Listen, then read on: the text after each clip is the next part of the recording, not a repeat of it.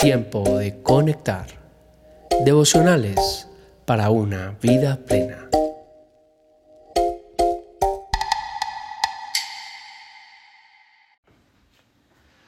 Tiempo de conectar. Enero 10. Llegó tu tiempo de favor. El rey David averiguó si había alguien de la familia de Saúl a quien pudiera beneficiar en memoria de Jonatán y como la familia de Saúl había tenido un administrador que se llamaba Siba, mandaron llamarlo. Cuando Siba se presentó ante David, éste le preguntó, ¿Tú eres Siba? A las órdenes de su majestad respondió, no queda nadie de la familia de Saúl a quien yo pueda beneficiar en el nombre de Dios. Volvió a preguntar el rey. Sí, su majestad, Todavía le queda a Jonatán un hijo que está tullido de ambos pies, le respondió Siba. ¿Y dónde está? En Lodebar. Vive en casa de Maquir, hijo de Amiel. Entonces el rey David mandó buscar la casa de Maquir, hijo de Amiel, en Lodebar. Cuando Mefiboset, que era hijo de Jonatán y nieto de Saúl, estuvo en la presencia de David, se inclinó ante él rostro en tierra. ¿Tú eres Mefiboset? le preguntó David. A las órdenes de su majestad respondió. No temas, pues en memoria de tu padre Jonatán he decidido beneficiarte. Voy a devolverte todas las tierras que pertenecían a tu abuelo Saúl, y de ahora en adelante te sentarás a mi mesa. Mefiboset se inclinó y dijo, ¿Y quién es este siervo suyo para que su majestad se fije en él? Si no algo más que un perro muerto.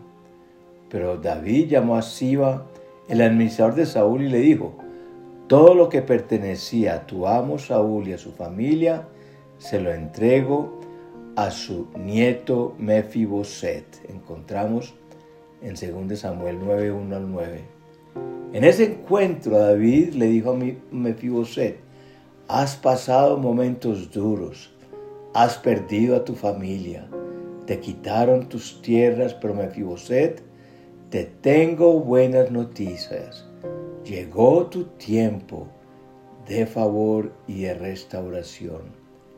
Quizá al igual que Mefiboset también has pasado por momentos de pérdida difíciles has sufrido la pérdida de un ser querido, has visto muchas oportunidades pasar delante de ti y sientes que la vida se te está yendo de las manos, pero Dios quiere que sepas que ha llegado tu tiempo del favor de Dios sobre ti. Mefiboset había vivido casi toda su vida en Lodebar, que significa en el hebreo original un lugar de desolación. No era el mejor barrio o el mejor lugar para vivir en Israel, sino que era un lugar donde se podía respirar la pobreza, el fracaso, la depresión y la soledad. David le dijo a Mefiboset, tus días en lo de Bar se terminaron. Desde hoy vas a vivir en mi casa y vas a comer en mi mesa. Es lo mismo que Dios quiere que sepas. Tus días en ese lugar de desolación se terminaron. Ha llegado el momento de sentarte en la mesa con el Rey. Llegó tu tiempo de vivir una vida de paz, de alegría y de abundancia, de disfrutar del banquete que tu Padre Celestial tiene para ti. El rey David nos está enseñando en este pasaje lo que nuestro Padre Celestial quiere hacer en la vida de cada uno de sus hijos. ¿Qué significa ha llegado tu hora de favor? La primera cosa que David trajo a la mesa fue misericordia. Versículo 3, no ha quedado nadie de la casa de Saúl a quien haga yo misericordia de Dios. Lo primero que Dios quiere hacer contigo en este tiempo es mostrarte su gracia y su misericordia, que son nuevas cada mañana. Podemos acercarnos confiadamente a la mesa del Rey, porque hace dos mil años en una cruz Jesús ganó un lugar para nosotros en esa mesa. Lo segundo que David trajo a la mesa es confianza. Versículo 7 le dijo a David, no tengas temor. Mefiboset había crecido toda su vida en una prisión de temor. Su familia había sido asesinada brutalmente por los filisteos y su abuelo Saúl había declarado a David como su enemigo más acérrimo.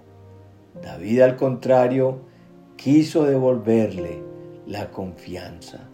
El diablo siempre va a querer atacar nuestra confianza en Dios.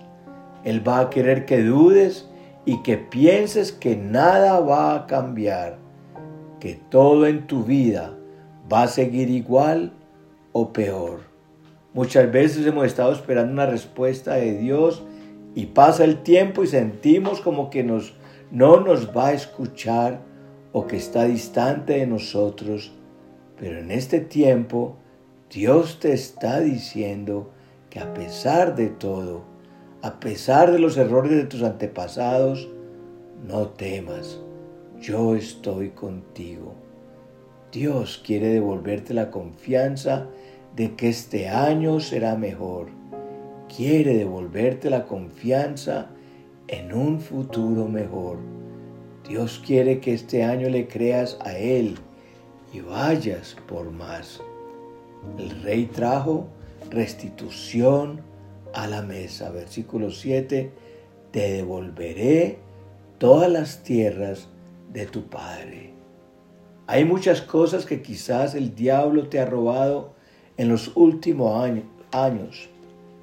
Te ha podido haber robado finanzas, familia, pero llegó el tiempo de tu restitución.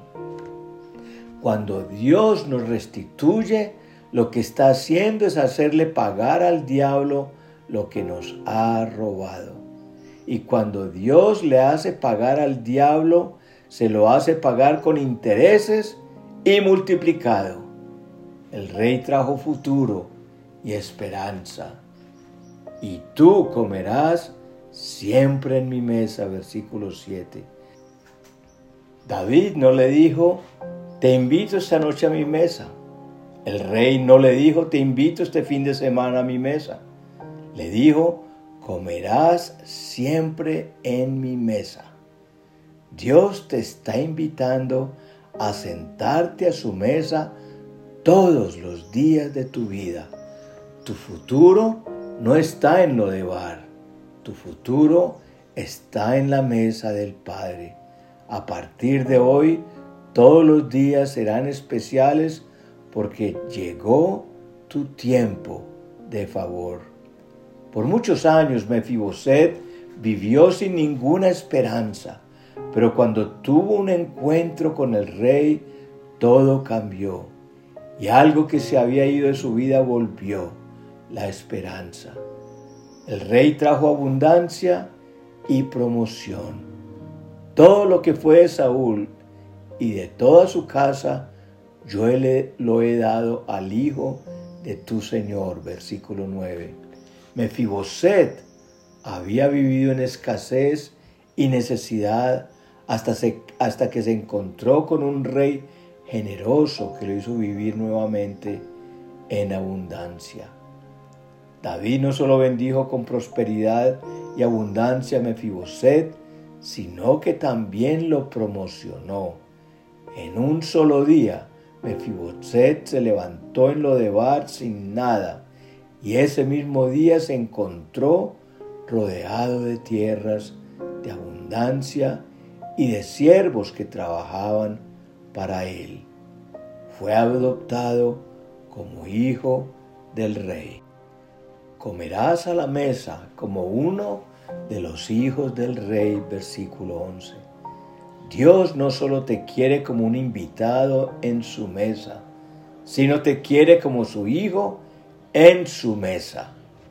Un invitado debe guardar cierto protocolo cuando se sienta en la mesa del rey, pero un hijo se sirve lo que quiere, un hijo disfruta de toda la mesa, un hijo puede repetir todas las veces que quiera. Recuerda, lo importante no es cómo llegas a la mesa del rey, lo importante no es qué traes a la mesa del rey, lo importante y lo que cuenta es lo que hay en la mesa del rey. Cuando te sientas en la mesa del rey, hay un intercambio divino, pues le das al rey lo que tienes, tu debilidad, tus complejos, tus temores, y él te da a cambio su gracia, su confianza y su bendición.